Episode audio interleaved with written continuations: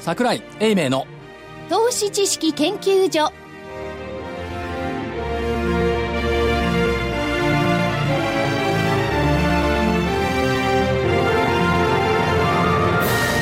明けましておめでとうございますおめでとうございます。投資知識研究所新年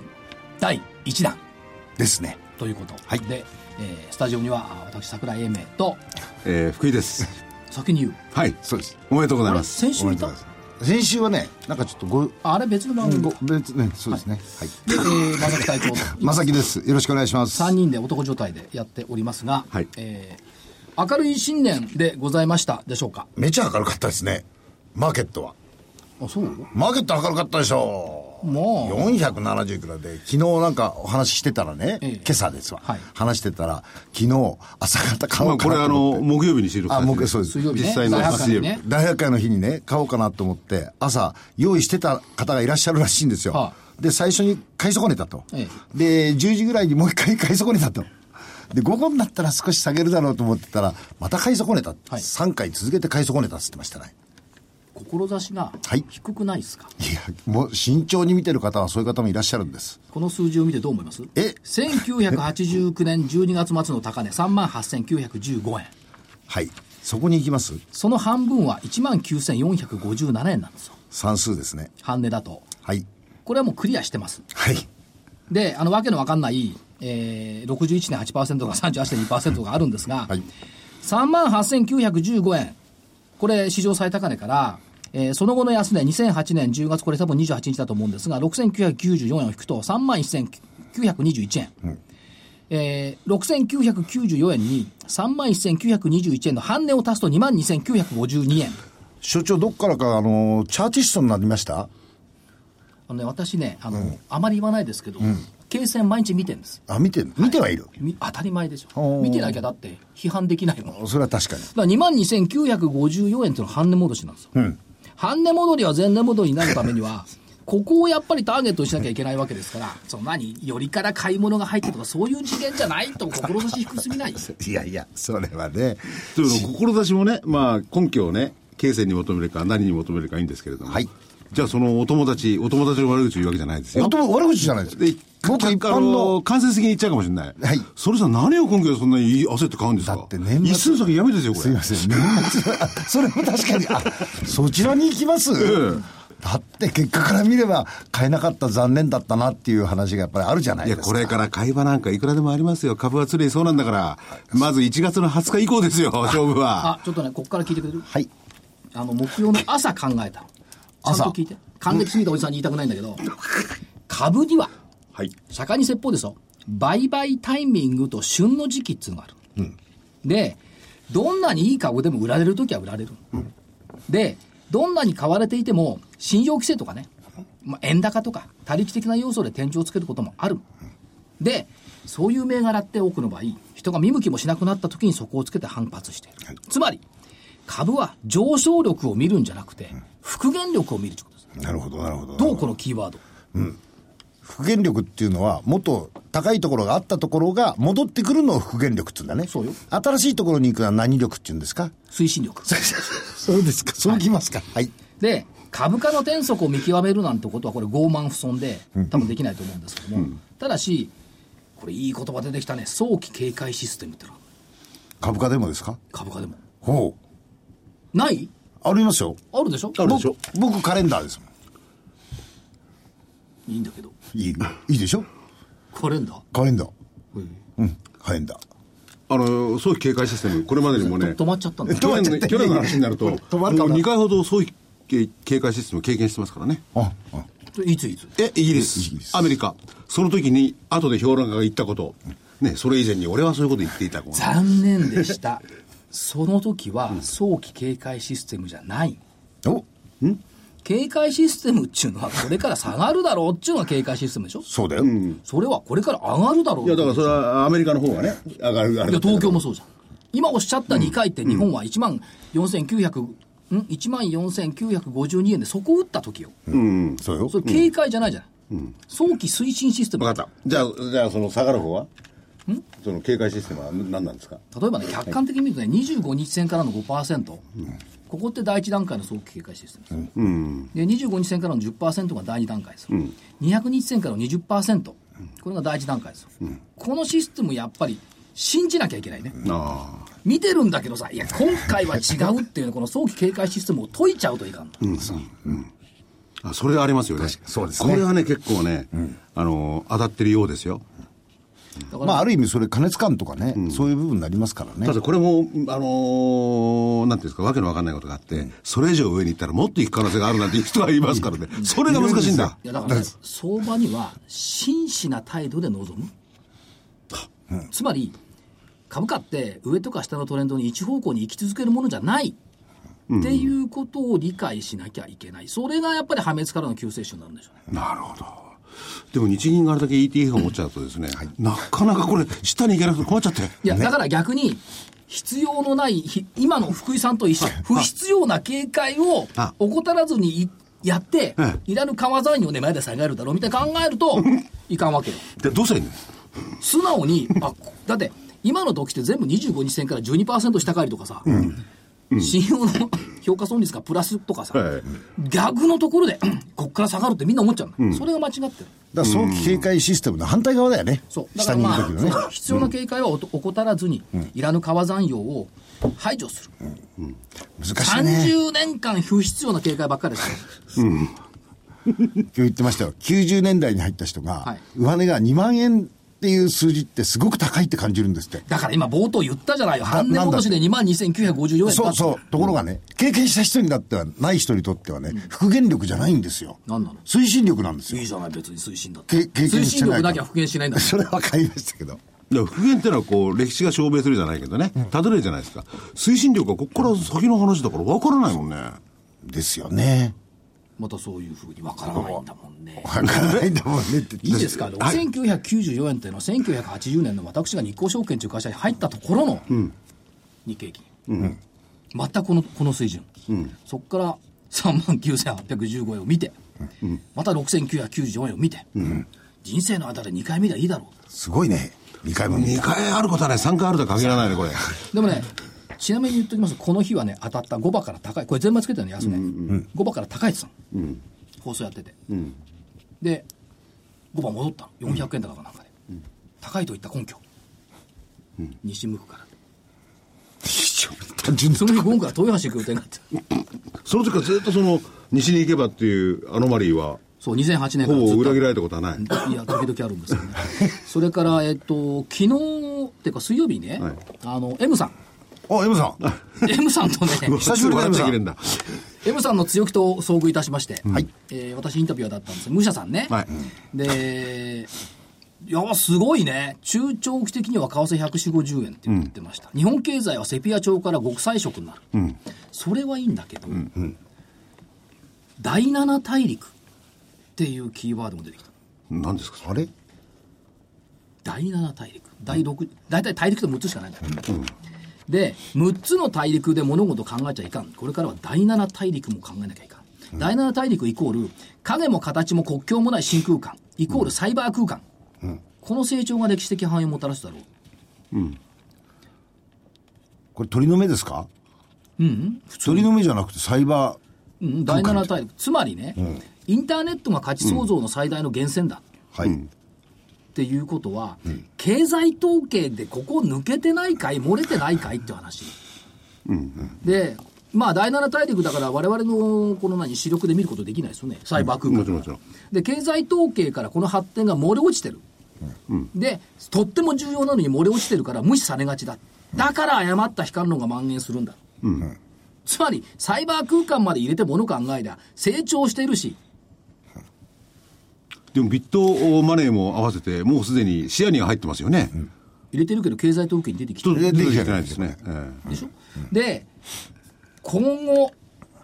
5つのポイントをおっしゃってましたけど、えっとね、情報インターネット革命に支えられた空前の企業収益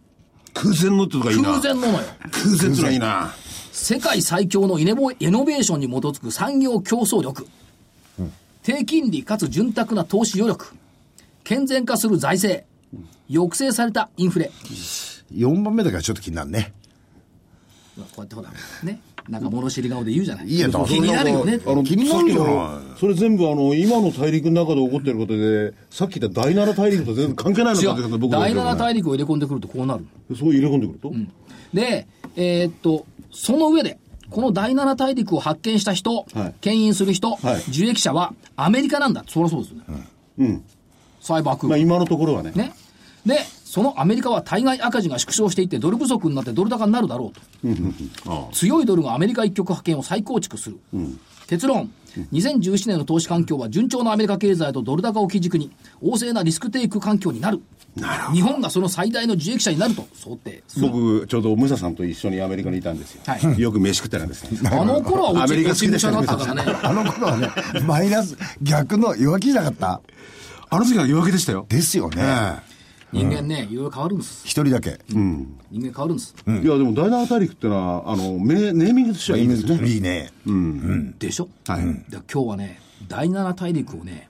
こう中にいるような企業さんになんかね、でも第七大ても陸らっってよく、やんないだよ。いまいちだな、しかしな。じゃあなんつうの第八大陸っつうのいやいや別にただのろ六大陸を結ぶとかそういう表現でいいんじゃないですか、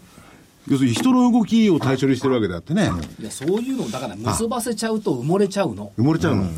武者さんになびいたなえなびいてないよ別にでもこれあれ武じゃ者なさいんだって日経平均2枚から3枚なんて言ってますよ3枚って言ってたかインターネット改革に支えられてるでしょ、イノベーションに基づく産業競争力あるでしょ、潤沢な資金力、資金余力でしょ、ひょっとしたらこういう会社かもしれないじゃないですか。ねあ一人で考ええ、た所長え、考えたんですよ、さっきの話と。いや違う第七大陸の会社だっつって第七大陸っていうからおかしくなるっていうから、細かくいろいろ考えてみたんですよ。でえーっと今日は、えーマザーズのコード番号6191エボラブルアジア代表取締役社長吉村秀樹社長においでいただきましたこんにちはこんにちは、吉村でございます。よろしくお願いします。どうですかこのサイバー空間インターネット空間でビジネスをしてビジネスをしているはい会社と認識してよろしいですよね、もちろんです。はい。今の第七大陸っていうのはどう思います かやっぱりこれ伸びるよねと思いません、思います。はい。もう、今やっぱりあの、新しいテクノロジーがどんどんどんどんあの出てきている。で、かつそれがあの、かつ実践化されているはいところなので、ある意味そういう、あの、まあ、第七大陸といいますか、あの、今まで想像していなかった新たな業界とか新たなビジネスはどんどんどんどん生まれてくるんじゃないかはいと思います。だからそういう中では今あの御社は3つの事業をされておられますけど、はいはいえーまあ、コアっていうことでいくとオンライン旅行事業ですよね、これ明らかにインターネット、はい。それから、えーインインバウンド訪日旅行事業、まあ、アウトバウンドもあるかもしれませんが、はいこれもやっぱりネットを介してもうすべて基本的にはネットを介しとていうことですね、はい。それからさらにそのど真ん中にいるのが業界最大手ともいえる IT オフショア開発事業、はい。ほら、第七大陸の住人じゃない。ありがとうございます。はい。これ別に入るにパスポートいらないですね。誰でも入りますもんね。ほら。らなんか無理やりそっちに持ってこうとしてますねそんなことないですよ。ちゃんとお伺いを立てながら聞いてるじゃん。そっかでまあ、続けてくださいで、あれですよ。日本初の世界的メガベンチャーズ。 いいねこれすすごいね、メガベンチャーだよ。ご主人ど、どんなこと考えてこれをおっしゃっておられるんですかはい、あのもう僕たちがいる業界っていうのは本当に市場がすごく大きな業界ですあの、オンライン旅行業もインバウンド業界もあるいはその IT の開発業界もですねでかつ今今も大きいですしそれがどんどんどんどん今市場自体がすごく成長している状態でそれは日本だけではなくて世界中で成長している業界はいというふうに認識しています、そういう意味ではその中でのリーディングカンパニーになることができればで特に私たちはあのアジアであのアジアを代表するそのあのリーディングカンパニーになりたいと思ってるんですがそうすると、まあ、本当にあの今の規模とは全然あの比較にならないぐらいのメガベンチャーを目指していけれいけれる可能性があるというふうに思っています。そういった意味では成長を、まあ、約10年っていう歴史の中で、はいはい成長を続けておられるはいと見てよろしいですはいよね具体的にはどんなところでこう成長されてきておられるんでしょうかはい。えっと当社は2007年にあの共同創業した会社なんですが、はいえっと、共同創業した当初は、えー旅行の販売額でいうと約7億円ぐらいはいだったものが、えっと、今期は350億ほど、つまり 50, 50倍ぐらいに、えー10年間で50倍になっています。 7億円が350億円、はい。正木さんすごい。 すごいよねこれね10年間で50倍はい。 10年間で50倍偏差値伸びとこなどこだって晴れちゃう よ無理だよね偏差 値俺、お年玉を想定してた。ごめんなさい。 いやそんなの嫌だよ想像もしたくない上げる方まあだまかあら伸びてこられましたと、はい、このこの背景どこにあったんですか伸びの背景はい、とやはり自分たちの場合、一番メインがあのオンライン旅行事業なんですが、すごく伸びてる背景というのは2つあります。はい1点目は、実はあの外部環境の変化です。はい僕たちはオンライン旅行業の中でも国内航空券を一番メインに扱っておりまして、国内線は、まあ、昔は、それこそ10年前は大手航空会社の、あの、まあ、よりも典型的な河川市場だったものが、昨今、例えばローコストキャリアであったりだとか、様々な航空会社が国内線にも入ってきまして、まあ、そそうすると一般予算から見ても、いろんな航空会社を比較検索して解体というニーズが今どんどん高まっています。まあ、そこで当社がトッププレイヤーなんですが、その、やはり外部環境の変化、あの、国内線を飛んでる航空会社、今15社あるんですが、これが一気に増えている。これは私たちにとってすごく大きな追い風でした。で、二つ目に、まあ、その中でいかに勝ち上がってきたかというところですが、やはりそこは、あの、様々な IT の、あの、システムであったり、マーケティングを駆使して、えー自分たちのサイトで売るだけではなくて、他社に対しては OEM で提供したり、プライベートブランドで提供したり、あるいは、クラウド上の、えー法人出張向けのツールを作って、今だいたい約700社ぐらいに、あの、配らせていただいてるんですが、まあ、このような営業戦略が功を成したこと、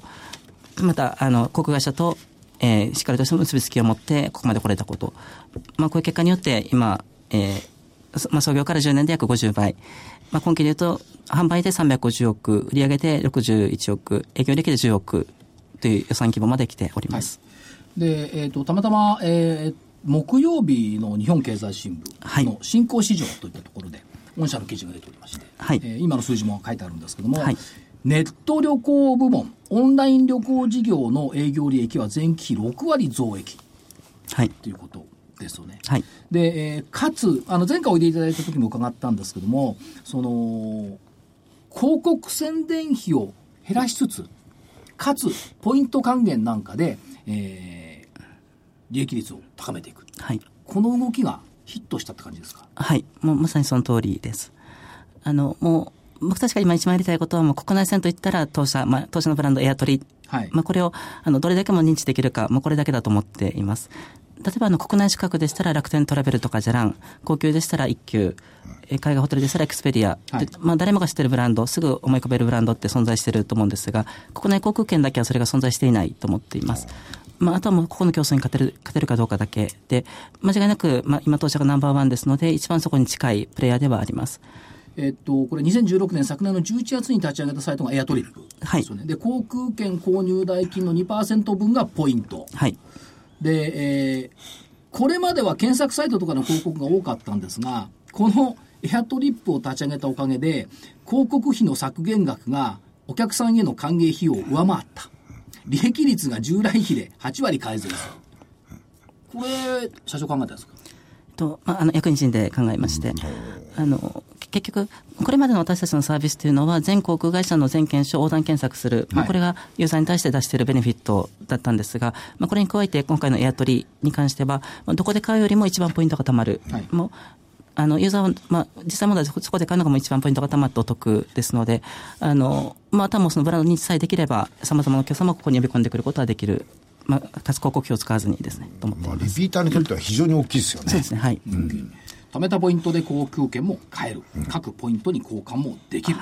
こちらなんでこれ他のところがそういう券を販売してるとか最初に思いつかなかったんでしょう かね、ですね、これは、あの、まあ、い今現在の国内線をあのメインでやってるプレイヤー自体がかなり数が少ないっていうこともあります。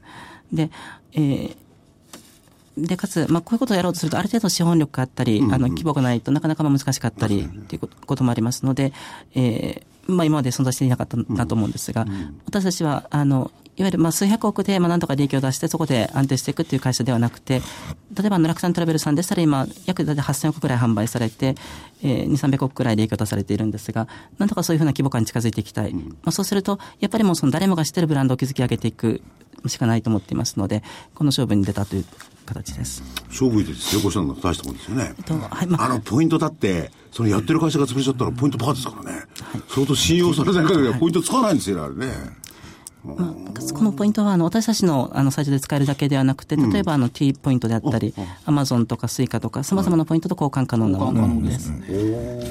まだまだこれはあの昨年11月にリリースしたばかりですので、本当にこれからではあるんですが、あのとにかくこれを広めていきたいというのが自分たちの一番大きな目標です。で多分ですねそのポイントっていう部分もあると思うんですけどもその使い勝手の良さっていうのも評価されてるんじゃないかと思うんですが、そのチャットで対応してくれるとか、はい使いやすいとかこの辺いかがですかはい、あのとにかくその、まあ、特に直感的なあの操作性であったりだとか、あるいはあのオペレーターの対応であったり、もうその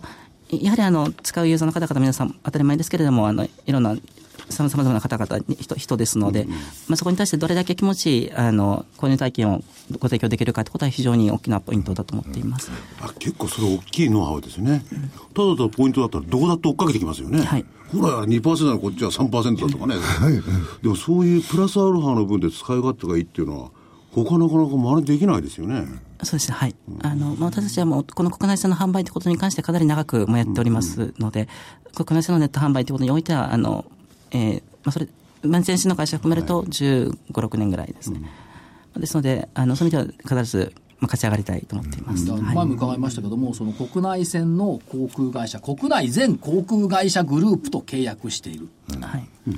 これ、唯一ですよね、唯一なんですよ、これは、あの、オンライン旅行会社としては唯一、私たちだけです。だから仕入れルート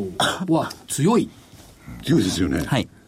で去年、まあ、去年の1月が、えー、と春秋航空、5月バニラエア、8月ジェットスタージャパン、はい。で、それから11月が ANA、はい。でもちろんこれらはあのその前から契約自体はあったんですが、はいそれぞれの航空会社とさらに契約をどんどん深掘りしているような状態でして、今おっしゃっていただいた春秋航空、バニラエア、えージェットスターとはあのシステム連携を開始しまして、で全日空とはもともとあの ANA セールスという会社との契約だったものが、はいえー全日本空輸との直接契約にあの、まあ、格上げされたという形です。システム連携というのは強いですよね。それは強いですね。ちょっとそれでお伺いしたいんですけれども、はいまあ、前社とね国内で飛んでるこうはい契約をされてる券を売るですよね、はいチケットを、はいそんなの航空会社がね売ってくれてたのどことでも契約すると思うんですけどそんなもんじゃないんですかはいあのまあ、ここがですねあの、まあやはり航空会社様としては、あのその直販比率はやっぱりあのある程度維持されたいっていう思いは、潜在的にかなりお強いです。ですので、ある意味、その100%直販できれば、もちろんそれが一番快適だと思うんですうが、ん儲かりますよねあっちはねはいただ、やっぱり現実問題、その航空会社もどんどん増えていく中で、すべ、てのお客様に自社のホームページで来てもらう、なかなか難しいので、じゃあそこの自社で売れない分に関してはあの、本当に信頼できるパートナーに任せて販売をしする。だから実際の話、例えばね、国内線で考えていると、我々日本に住んでるから、日本語で見たり、英語で見たりでできると思います、これ、ベトナムの人が日本に旅行来るのに、日本の国内線予約をするとはどうやってするの 知らないそれこれ、これ、おもちゃ使えますよね。あ使います、はい。うんあのこのまさにおっしゃっていただいた通りあのインバウンドのお客様方向けってことも強くありますし、まあ、た例えばですねあの、えーまあとまあ、東京、札幌っていった場合に、まあ、もちろんあの JAL アナが飛んでることはもうご存知だと思うんですがそれ以外も実はその数社飛んでいらっしゃるんですねもう今、スカイマークであったり、エアドゥであったりでただこの、これら航空会社すべてを検索していくことってなかなかやっぱり難しい、まあ、難しいというか、あのまあ、不便だと思いますのでそれを自分たちのサイト私たちのサイトでしたら全国会社の全件書一括検索して購入できるかつ息がんまあ、行きとかで違う航空会社を選ぶこともできますし、まあ、そういう意味合いであの便利だと思っていただいているということです。だんだんだんだんね、はいはいその日本のお旅行者もね、最初の頃はね、もうパッケージでね、いわゆる代表的なのは農協かさんの観光で、旗持ってみんな一緒に行こうっていう、これから今、今どうなってるかって、みんな個人ですよね。はい、そう多分東南アジアもこうなってくる、その受け皿としてはやっぱりこれなきゃいかんってことですよね。はい、もうおっしゃる通りです。はいだって最初の頃ってみんなずるずる言ってたじゃん。いや、成田からあの日本人なんかでも全く逆ですよね、こアメリカの国内に旅行しようと思っても、自分たちがどのチケットを取ったらいいかって、昔はものすごく難しかったんで、だから代理店に頼んでたんですよ、コンピューターの代わりに。今はそれが社長のとこなんかだったら、コンピューターで全部操作できて、はい自分で持って見つけることが可能だっていうこともうでおっしすゃよねる通りで。す。はい。西海岸行くんだったらサウスウエスト乗りたいとかさ、あるじゃない。で確実に券を手配してくそれるういうことですよ。あれ来るかとか不安ですからね、ですよね国内でや不安よ不安ですよね。それを確実にやってくれて、なおかつその確実さの背景と、まあ、国内全、えーキャリアと契約を結んで、やっぱり信頼されてるってことでですよね。で、さらに不安なのは、不安でしょうホホテルのリザーベーションが取れてるかどうか、これ社長不安ですよあれ不安ね。だね。すごい不安。俺なんか取れてないとか暴れるから。いやいや今ね、あの、ほら、逆に、チケットレスになってくると、持ってないことが不安なんですよね。この年齢は。昔はチケットを持って、全部、あの、連番になってるチケットを持って移動してたじゃないですか。それがないからね、手元にあるもの何なんだろうってペーパー1枚ですよ。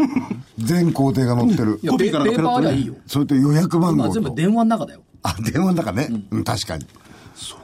れも信頼されてる。信頼ですよ、それ。その代理店なりそういうとこじゃない。社長のとこじゃないと嫌だね、俺は。ね、まして、め英語が珍しいね福井さんがその嫌だねっいてや、まあ珍国しい際旅行にいや行くことを考えると不安。ですよまあ国内旅行だったらね、まだねどうにかなりますよ。なりますごねたりなんかすりゃ。 はい。他の国行ってこれてもね、どうにもならなくて鼻であしらわれますからね。確かに日本に来てさ羽田に着くと思ってたら成田に至ったら大変だよねいや、ほんと大変ですよ。本当に。僕もあるところにフランスで、いあったんですよ僕がの手配の間違いがあった鼻であしらわれましてね、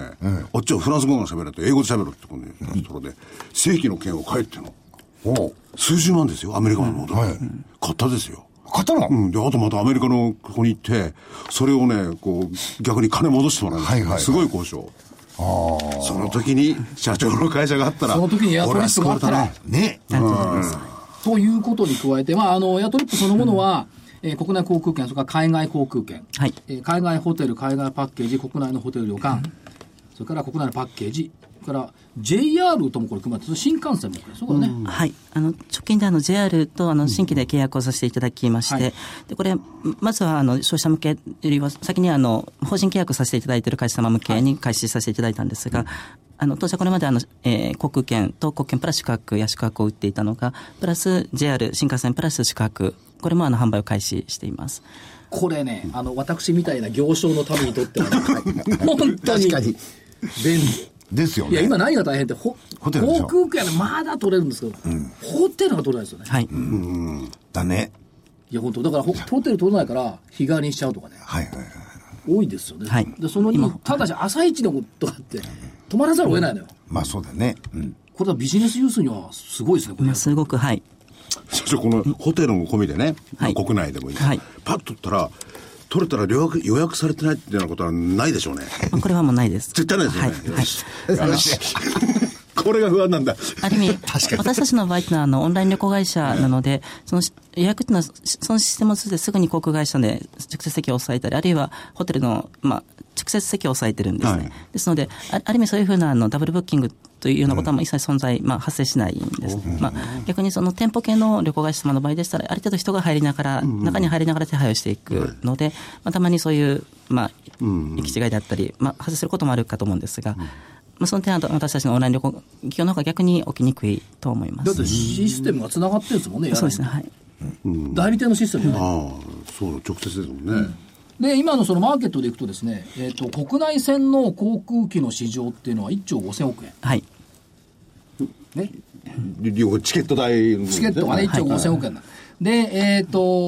御社の今のシェアが2%から3%ぐらい、はい。まだ350億ですので、まだ2%に過ぎないというところでで。社長、これ、どれぐらい取りに行こうと思ってるんですか、志高いと思うよね。はい。で、あの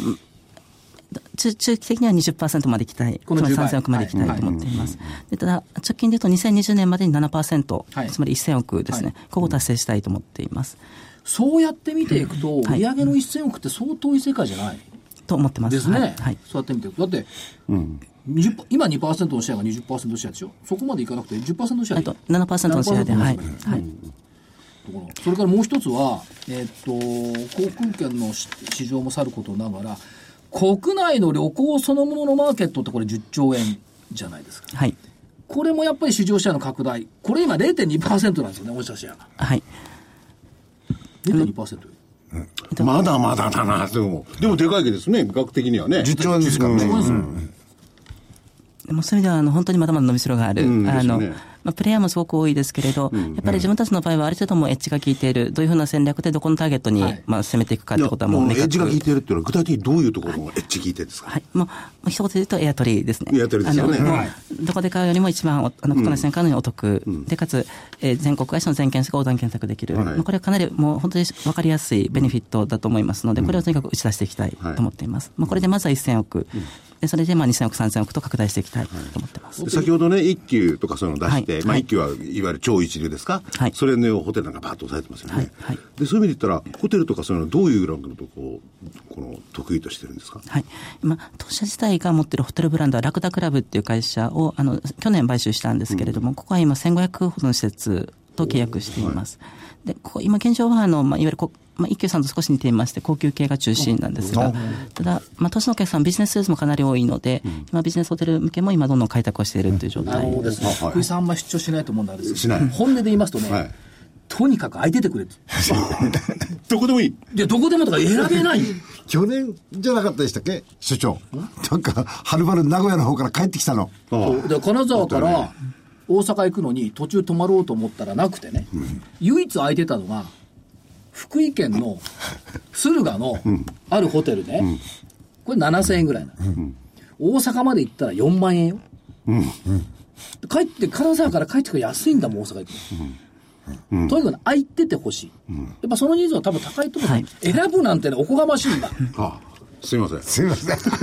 のまさにそこで、あの、もう本当にまあ宿泊施設はもう圧倒的に足りていない状態なので、あの、まあ、今年早々にリリース予定ですが、民泊ですね。民泊のプラットフォームの運営、また、あの、まあそれ自体が民泊商材となるキャンピングカーで、この2つはどんどん押し出していきたいと思っています。でこれはプラス、そのまあ、我々今のビジネスユースの話ですが、海外インバウンドのお客さんのニーズもこれ当然高まりますよね。はいですよね。つうか、今、いつでもいますよね、インバウンドのお客さん。はい多いですよ、いまだつ。でもどこでも、はい。だからほら北海道行こうが博多行こうが どこでもいいとにかく素晴らしい。アジア欧米を問わず、はい。インバウンドえですよね、はい。足んないね本当に足りないと思いますよ。でね、第七、僕、武者さんに、ね、何も思ってない けど、第七大陸が言ってる場合じゃないんだから、とにかく日本はこれから良くするためには、旅行業、サービス業、その観光業ぐらいしかないと思うんですよね。日本の成長をこう、引き上げてくるのはね、大事ですよね、はいインバウンドってね。あとね、今、社長おっしゃった民泊はいの部分も、これね、優れた民泊だと思うのは、まあ、もちろんその法律の整備っていう部分はありますけども、はいそれ大前提として、えっとね、クレジットカード決済完備、これは当たり前。これは当たり前。ね。で、柔軟にゲストを受け入れる仕組み、これも当たり前で当す。たり前ですよね。から、えーこれは結構あるよ、必要よ。えオンライン領収書。はい。ああ、なるほど。それから領収書は自動 PDF 発行システム。これあの一つ一つのコンセプトとしてあの出張用にも使っていただきたいとはいいうのがすごくあります、あの先ほどまさに桜井様おっしゃったように、まあ、出張でとにかくあの宿泊施設が取れないでかつあの多くのあの会社様が例えば1万3000以内とか1万5000以内であのっていう、まあ、規定がいろいろあるかと思うんですが、今もうメガシティだとそういうふうな料金だと本当にもう探せないないんですよってい本う当に状態なので、まあ、そういう意味では民泊でしたらもう少しアグレッシブな料金全然出て、あの出てますのでそれをもう出張で使っていただきたいというイメージです。あとはね、このね、これもね、いいと思う、そのお友達紹介機能。つまりみんな同じようなレベルの方々がはい泊まるような形をんはい取っていく。で、結構本社、口コミも使われますよね。そうですね意外と。IT なんですけど。これやっぱりそ、それが一番本音が出るってことですかそうですね、はい、あのマーケティングの大きな手法として、はい、でも今のところ、重視して今まのすその民泊の中で、はいえー比較的そのクレジットカードですとか、もののもののサービスって、民泊の業者自体が自分でやろうとするとかなり大変ですよね。そうですね、はい、ハードルとしてそんなに高低くはないですよね。はいうんはいだからそういうものを支援してあげるということなんですかおっ。しゃる通りです、はい、ああーの今、プラットフォーマーとして、あの民泊の物件業者様にまあどんどん、まあ、そういう機能を提供していきまして、また同時に送客をしていく。はい。で既存のあの今の民泊というと、いわゆるあの Airbnb 様であったり、いわゆる外資系がすごく多いですね。ですが、あのそこは、まあ、もちろんあのその法法令の問題もありますけれども、プラス、今、そういうふうなプレイヤーは、外国人の方が使う前提の作りになっている、あの言語のやり取りもほとんど英語があの基本だったりもしますし、まあ、そういう意味では、日本の方が普通にストレスなくあの予約できる、まあ、私たちもちろん多言語化していくんですが、あの日本人の方もストレスなく予約できるようなあのサービスとしてリリースをしていきたいと思っています。ちょっと今のその、おおインバウンドのところにも絡んでくると思うんですが、はい一応やっぱりその、近い将来で、近い将来とももう着手してると思うんですが、東南アジアから日本へのインバウンドっていう部分、ここは非常に魅力を感じてると思うんですけども、はいこの辺はどうお考えになってますかはい。と、まさにですね、あの、えっと、先月末に、えっと、ベトナムで、あの、新たに、えー旅オンライン旅行会社を設立いたしまして、でこれはあのベトナム人の方々、あるいはその東南アジアの方々向けに、日本への旅行、あるいはその国でのあの、まあ、自国内での旅行を販売していこうというあの会社になります。だから海外と同時に、えーベトナム国内でもそうです。はい。チケットを売ってくれるっていうことですかはい。あの、まあ、ベトナムもすごい縦に長いかはいはいはい国ですので、移動がかなりまあ飛行機が多かったりするんですが、で、自分たちが今までずっとやってきたことっていうのは、あの、日本人の方々に対して日本国内の国内線を販売する。まあ、ここでウェブ上ではナンバーワンになりましたので、はいはい全く同じことをその東南アジアの各国で展開していきたいというこはと日本でやってきたものを、ベトナム国内ではい、同じような発想ではい展開しようと、こういうわけですかそうです。はい。おーえもちろんまだまだ今現状は市場が未整備、まあ、一つはその、まあ、カード決済文化がまだまあけ結構今から普及しているところ、途中段階っていうこと等もありますが、ただ、基本的に必ず、あの、ほぼ先進国と同じ道をたどっていくと思いますので、そこにいち早く準備して入っていきたい。で、将来の、あの、収益をしっかり確保していきたいと思っています。もちろんその部分はエアトリップ含めてということになるんでしょうけども、はいあ昨年の末に、まあ、12月に発表されたのが、シェアリングエコノミービジネスへ参入といはういプレスを出されてるはいんですよね。はいで、その中で、えーその、おメイドインジャパンの使いやすさということで民泊をはい表現されてますけども、はいまずは日本人による日本人のための民泊。はい。で、えー将来的には多言語化、それからあ訪日旅行者、インバウンドをおもてなしする和製ナンバーワン。つまり、にメイドインジャパンの品質をキープしながら、はい東南アジアからのユースに耐えるものを作っていこうというのが今の考もうおっしゃる通りです。はい。え方、はいということですよね。はいというのも今は分かった。分かった日本日本人も民泊を我々ね民泊っていうと今いろいろ問題にもなってるのは、はいだんだん法で整備してるけど、どちらか海外から来られた方対象だったけども、社長のところは別にそういうこと限りないわけですね、はい日本人も別に海外から来てる人も、はい同じ民泊なら民泊でいいっていう、はいかんおっしゃる通りですはい面白いな、だって日本人が足んないものは外国人にも足んないんだ、ホテルは。うん、でも民泊って外そう国人だからあるわけじゃないんだから。うん、でも民泊ってそういう捉え方しないじゃないですか、まあ、どっちかというとね。えーそれに対してこういう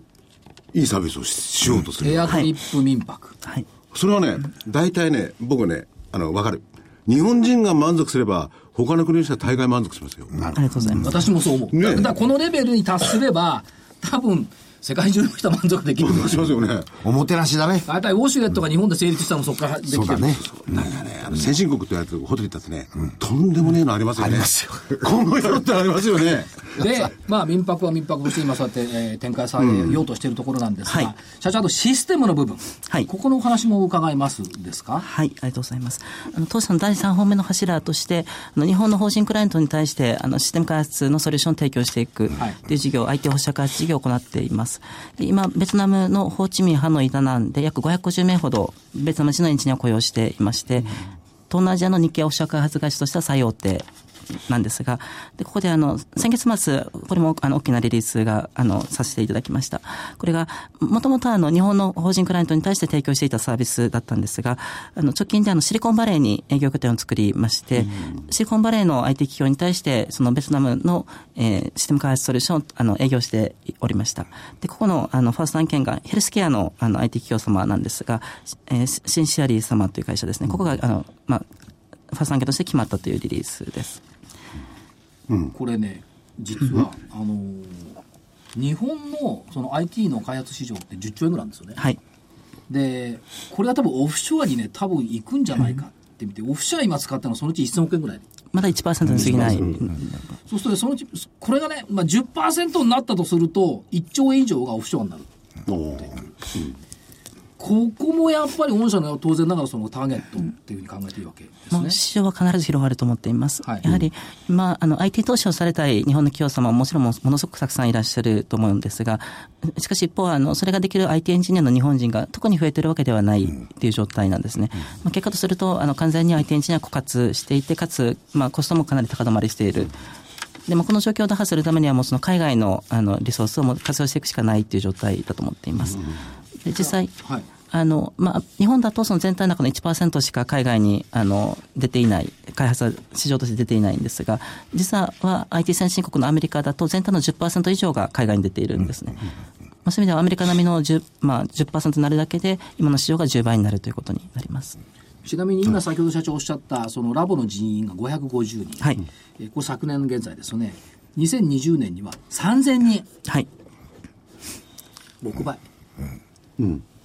なってくるわけですよね。当然ながら、その、ベトナムだけでも、これもうちょっと多多拠点になってくると。とそうですね、はい。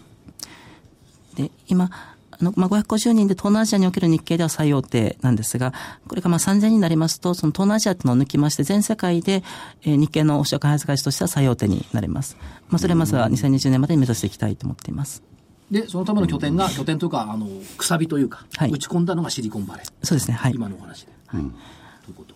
ですよねで、そのシリコンバレーと、先ほどのね、あのなんで、えっと、ヘルスケアの会社、これ具体的には何をどうするんですかはいヘルスケアっていわゆるあっちの保険会社みたいなもんですよね。そうですね。あの、まあ、医療系のサービスを IT 上で提供していくっていう会社なんですが、まあ、そうするとシステム開発がやはり必要なので、そこを、あの、まあ、ベトナム人の方でやらせていただく。で、実際あの、まあ、日本でももちろんその IT エンジニア枯渇していて高いんですけれども、まあアメリカもシリコンバレーを中心とした西海岸だと、もう日本とは比べ物にならないぐらい、すごく高い。もうもう日本、東京の大体2倍以上します、シリコンバレーではですね。まあ、そういう意味では、かつ枯渇していますので、えーまあ、そそこに対してまあ提供していければ、すごくチャンス、ビジネスチャンスあるんじゃないかと思っています。でこれがその第一弾ということですね。何がすごいかと思うとね、その一見ですよ、一見、オンライン旅行事業とインバウンド事業、まあ、これはつながってますよね、でこことね、IT のオフショア開発事業って一見バラバラに見えるじゃない、でバラバラに見えるんだけど、IT オフショア開発事業から、オンラインってこれ IT ですよね、インバウンドも IT 使ってるから、ここに還元できるっていう、つまり関連を持った IT オそうフでシすョね、アはい。つ言い換えるとね、ハニカムなんですよ。本業の周辺分野で、かつ、これが拡張経営の一つになってきてるっていう、そういうビジネスモデルもうおっしゃる通りです。はいで。すよね。ほら、キーワードはハニカムなのよ。蜂の巣なのよ。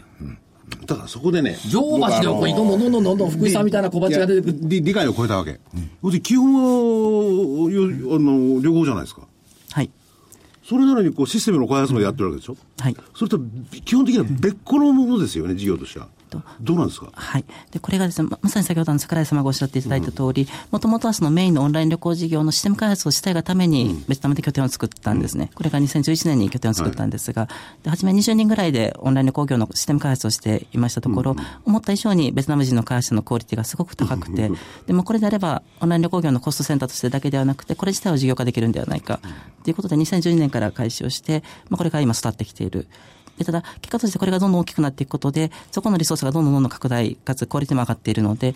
そこが今まさにまたオンライン旅行業や、えー本市旅行事業のあの、開発部分は全て受け負っている、っていうことになっています。なるほど。だからここのシステム開発部隊がないと、例えばエアラインとのシステムつなげるだとか、そういうことだよね。そういうもう、あるいは福井さんが心配したように、俺のチケット取れてるのみたいなところがね。そうか、そのオンラインのね、オフサウのあのそのソフトの開発ですか、はいそれも決して旅行とは離れてないことをやってるわけですよね。ということですよって今ね。言ったじゃないいやいやだから僕が言うと信用された社いや信用されない長が言うと信用してくれるどういうことなのこれだから本業はあって、本業の周辺にたまたまそういうのがやってると、はい本業絡みで、はいだったらそれ売れじゃねえかっていうことになったわけですよ、はいいうことですそうですはいこっちはまともですね、まるっきり違うことをね、理解できなかったこ福井さんが間違 った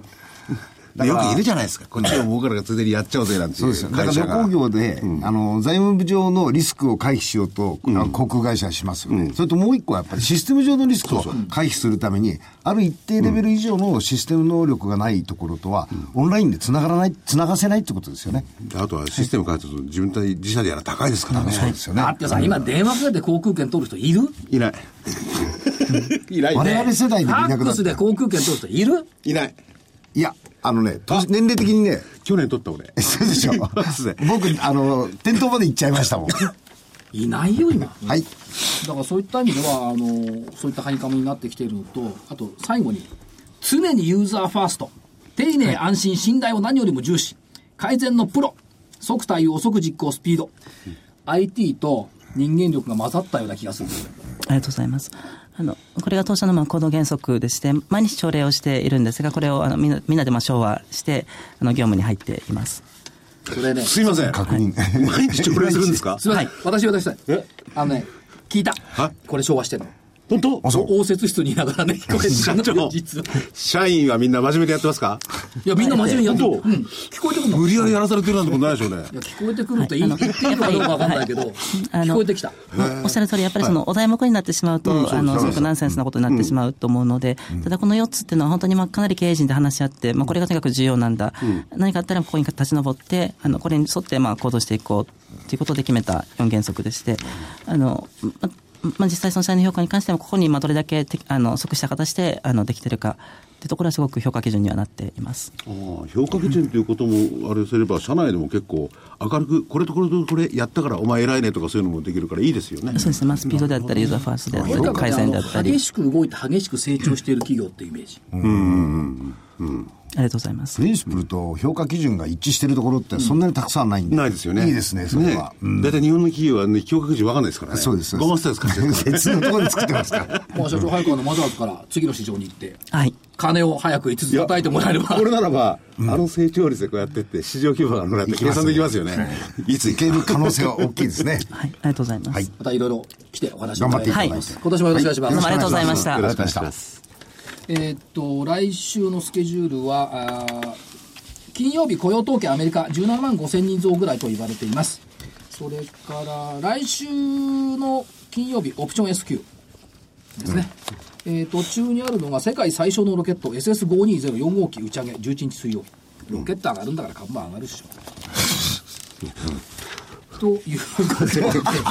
何なんか起こしたのいやいやだってロケットが上がるのと株が上がるのはちょっと違うでしょ来週の見通しね。来週、あの、9日月曜日休みですからね。ここが月曜日休みです、うん確かにさいいんですけど、来週は、えー、上げの特技とかあったっけ12日までないんだよ。で15が10日が変化15日は。再来週。 10日変化日でね、実はね、じ1月14日って一番年内で、ね、年のうち一番上昇しやすい日なんだけど、土曜日なんだよね。なしなんで残念だな。残念だな。ということで、えー来週の見通し、下。19,114円。大納会終わりね。はいえー上2万飛び138円12月の S q 値プラス1271円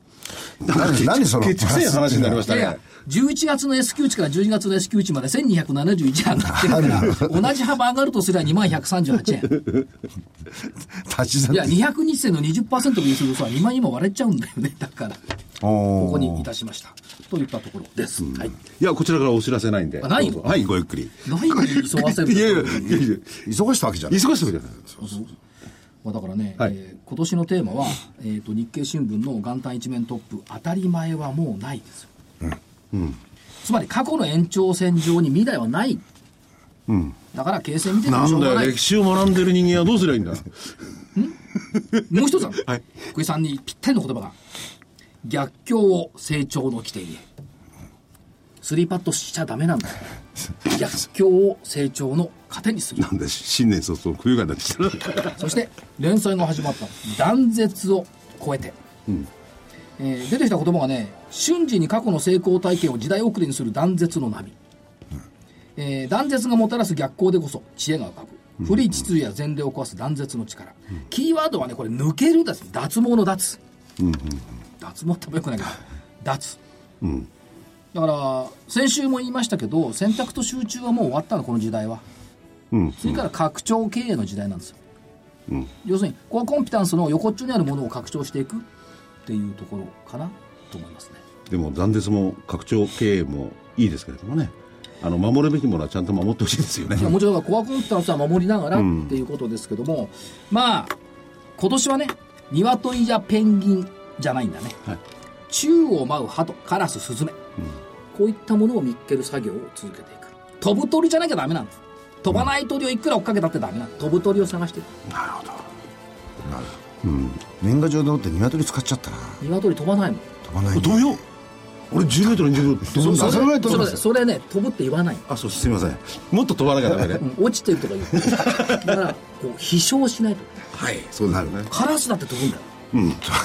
飛ぶねえすごいよ、ジューシマスだって飛ぶんだよ、はいインコだって飛ぶんだよ飛ぶ鳥を探すし、はい欲しわかりましたということで、はい時間もないです大事ですね。はい。ということで、今日はどうもありがとうございまあしりがとうた。ございました失礼します。